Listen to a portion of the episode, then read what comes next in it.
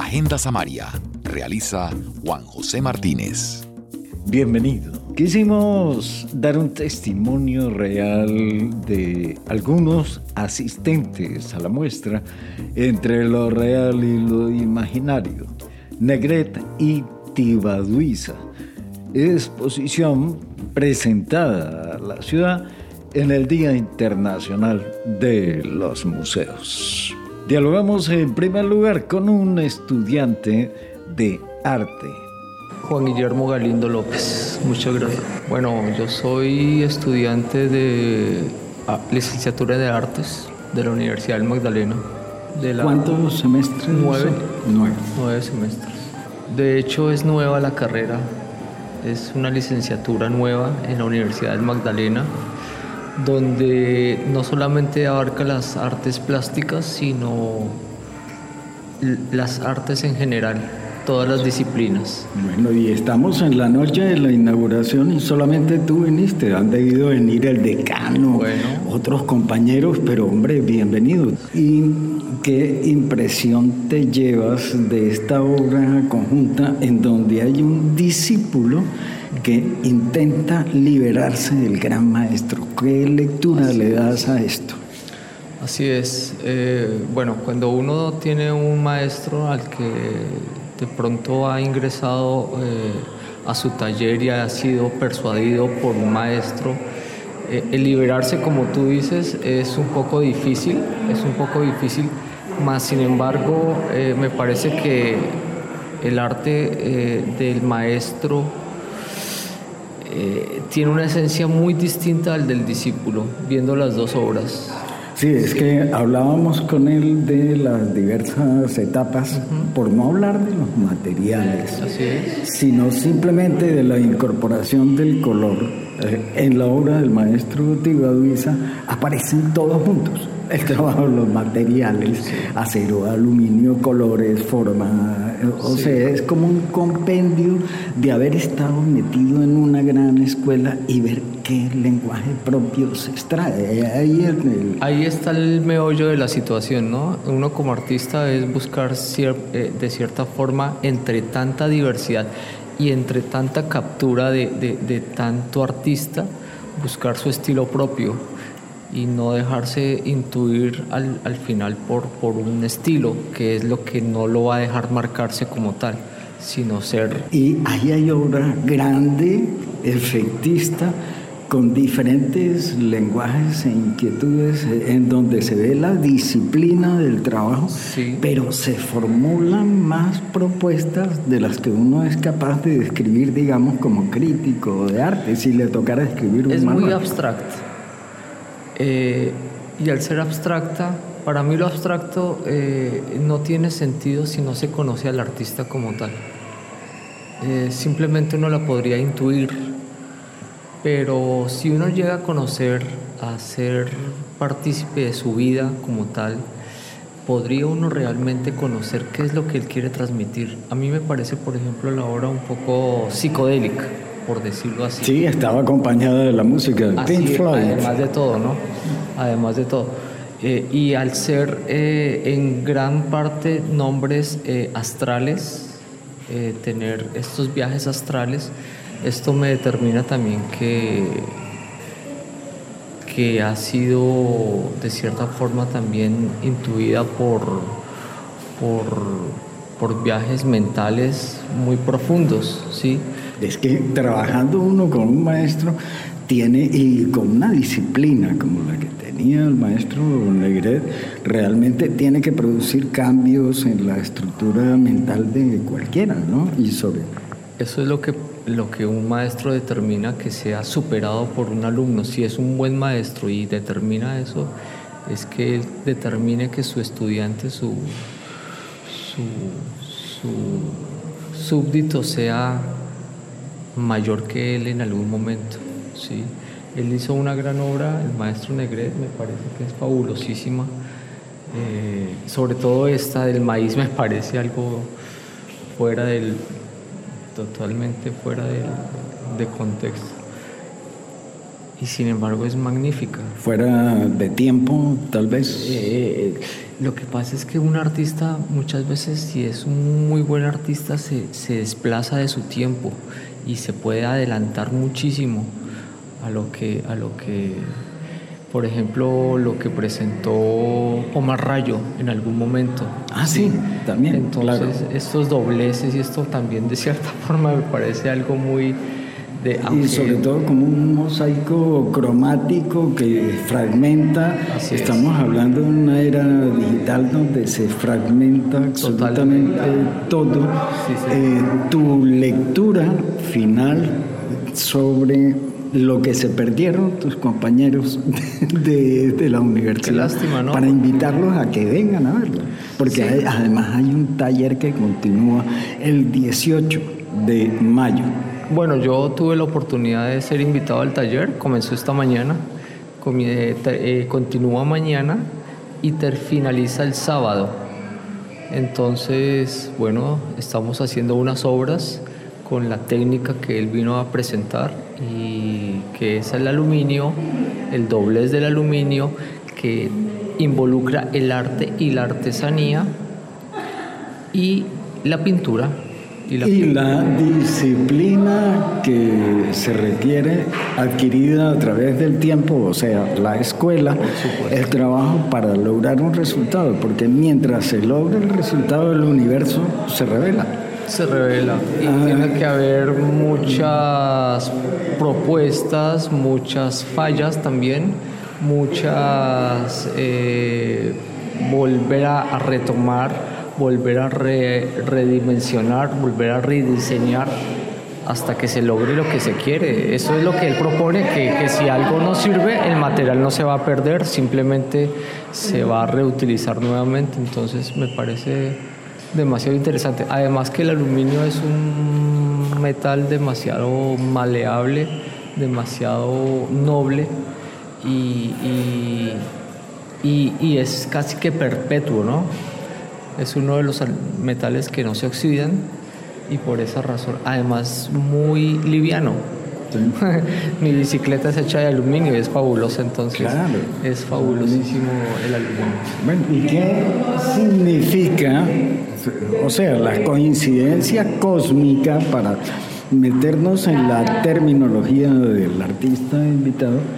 que se produzca en el Día Internacional de los Museos la apertura de su muestra que se atreve tímidamente a conectar un trabajo de un discípulo que se conecta al de un maestro y que se haga desde Santa Marta en un museo que está renaciendo con esta obra lo muestra. Sí, señor. Bueno, eh, lo que pasa es que yo no llevo mucho tiempo aquí en Santa Marta pero percibo realmente que hay demasiado arte que no se está valorando, que hasta ahora, como tú lo dices, está, está renaciendo. Entonces, pienso que la educación, la educación de, en, cuanto a los chicos, en cuanto a los, niños que están hasta ahora en el colegio, eh, es muy importante que se le dé más apertura a lo artístico porque realmente la parte no mecánica del ser humano en su cerebro, sino la parte que puede florecer la, la, creatividad. Y eso es lo que nos hace falta, de cierta forma, lograr creatividad, lograr una armonía más, más, más amena con el medio. Y descubrir el discurso, cómo se está planteando ahora. Así es, sí, señor. Puedes patrocinar las producciones de Agenda Samaria. En el botón rojo de Patreon hay varias opciones de auspicio y una categoría especial para imprimir un póster con imágenes exclusivas de Agenda Samaria, entre otras opciones.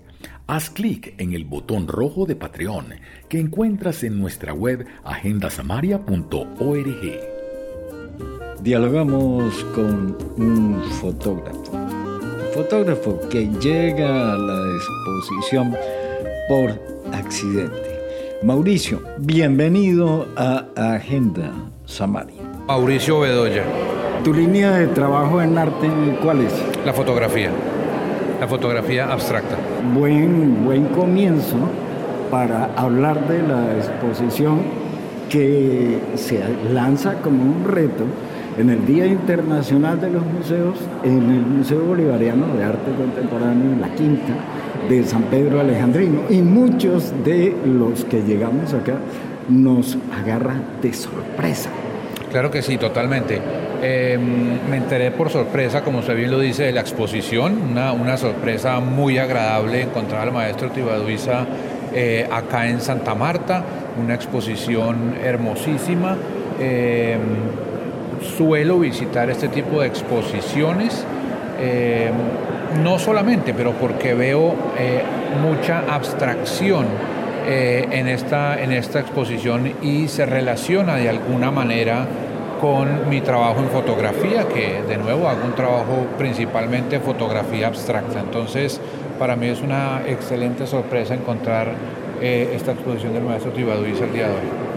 Bueno, parece una conexión intrascendente, pero si los reúne lo abstracto y la imagen, quiere decir que hay un componente de suerte para hacer de esta visita a Santa Marta y al museo todo un acontecimiento. Para decirle a Colombia que están reunidos el maestro y el alumno, que uno no sabe si el alumno no quiere romper ese criterio corporativo de creación que tenía el maestro Negrero. Un dilema difícil para él, supongo.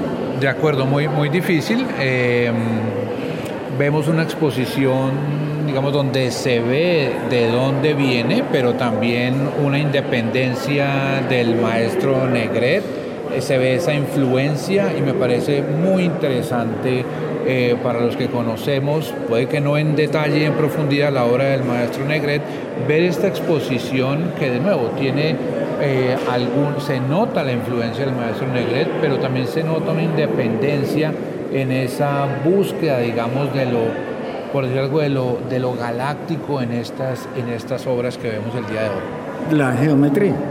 Sí, es la geometría del espacio, la geometría de los planetas, los planetas cómo interactúan entre sí. Yo veo cómo él trata de expresar como sus órbitas, como sus el contexto de los planetas y de las galaxias en esta obra.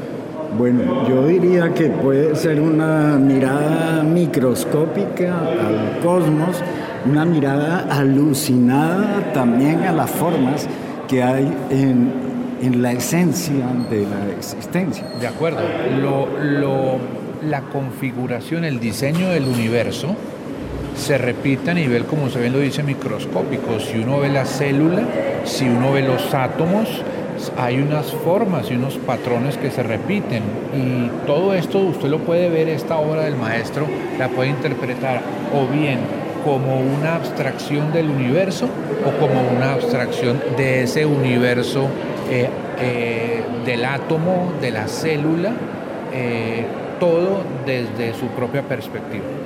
Y en un escenario que salió golpeado de la pandemia, tal vez, bueno, muchos de los museos del Caribe colombiano, unos están cerrados, otros no están operativos, pero el Museo Bolivariano sufrió mucho con la pandemia. Y en este Día Internacional de los Museos, eh, esta exposición y la calidad de este montaje realmente como que nos proyecta hacia una esperanza de renovación que está en el ambiente, está en el planeta, está en lo político, en lo literario, en las ideas. Y aquí está la matemática, la abstracción. Y hábleme de su fotografía, por favor. Eh, pues bueno, primero, claro, aquí uno ve esa, esas ganas que tenemos como especie, como seres, de sortear esos obstáculos como lo fue la pandemia, que fue una cosa tan grave y que vemos aquí un resurgir, aunque la obra del maestro trasciende desde luego la pandemia. Eh, pero vemos, ¿no es cierto?, que sobrevivimos y esto es un resurgir, como usted lo dice, y esperemos que sea un resurgir de los museos, de las exposiciones y del arte en general. En cuanto a mi arte, yo hago fotografía abstracta eh, principalmente mirando al cielo, mirando la naturaleza, mirando los fenómenos atmosféricos y trato de plasmarla eh, jugando, por decirlo de alguna manera, con todas las características que nos brinda ahora la tecnología desde las cámaras eh, modernas. Entonces, em, trato de plasmar ese cielo, esa naturaleza y de transmitir un sentimiento a través de esas fotografías que, em, para resumirlo de manera muy sencilla, em, usted lo puede sentir como una paz infinita, o también un desasosiego en cuanto a que lo que vemos no lo podemos de alguna manera explicar y es como sumergirnos también en el universo y es donde yo conecto aquí con el maestro Tibaduiza. Conectamos imagen, nodos del universo centrados en la expresión gráfica, en la exposición de un artista que se libera, es como un cometa en esa galaxia, se libera de un horizonte un satélite, un cometa que se separa de ese universo, romper fuerzas gravitacionales. Eso es Tibaduiza eh, dentro de Negret en el Museo Bolivariano. Ah, ah su, página web, sus detalles de... Claro, me pueden encontrar en Instagram como Mauricio B. Gaitán Foto, foto con PH y no con F. Foto, foto. Oiga, muchas gracias. Con mucho gusto. La música de este podcast es original del maestro samario Fernando Linero Montes. Agenda Samaria, el pulso de Santa Marta, vibrante, universal, siempre nuevo. Agenda Samaria, realiza Juan José Martínez.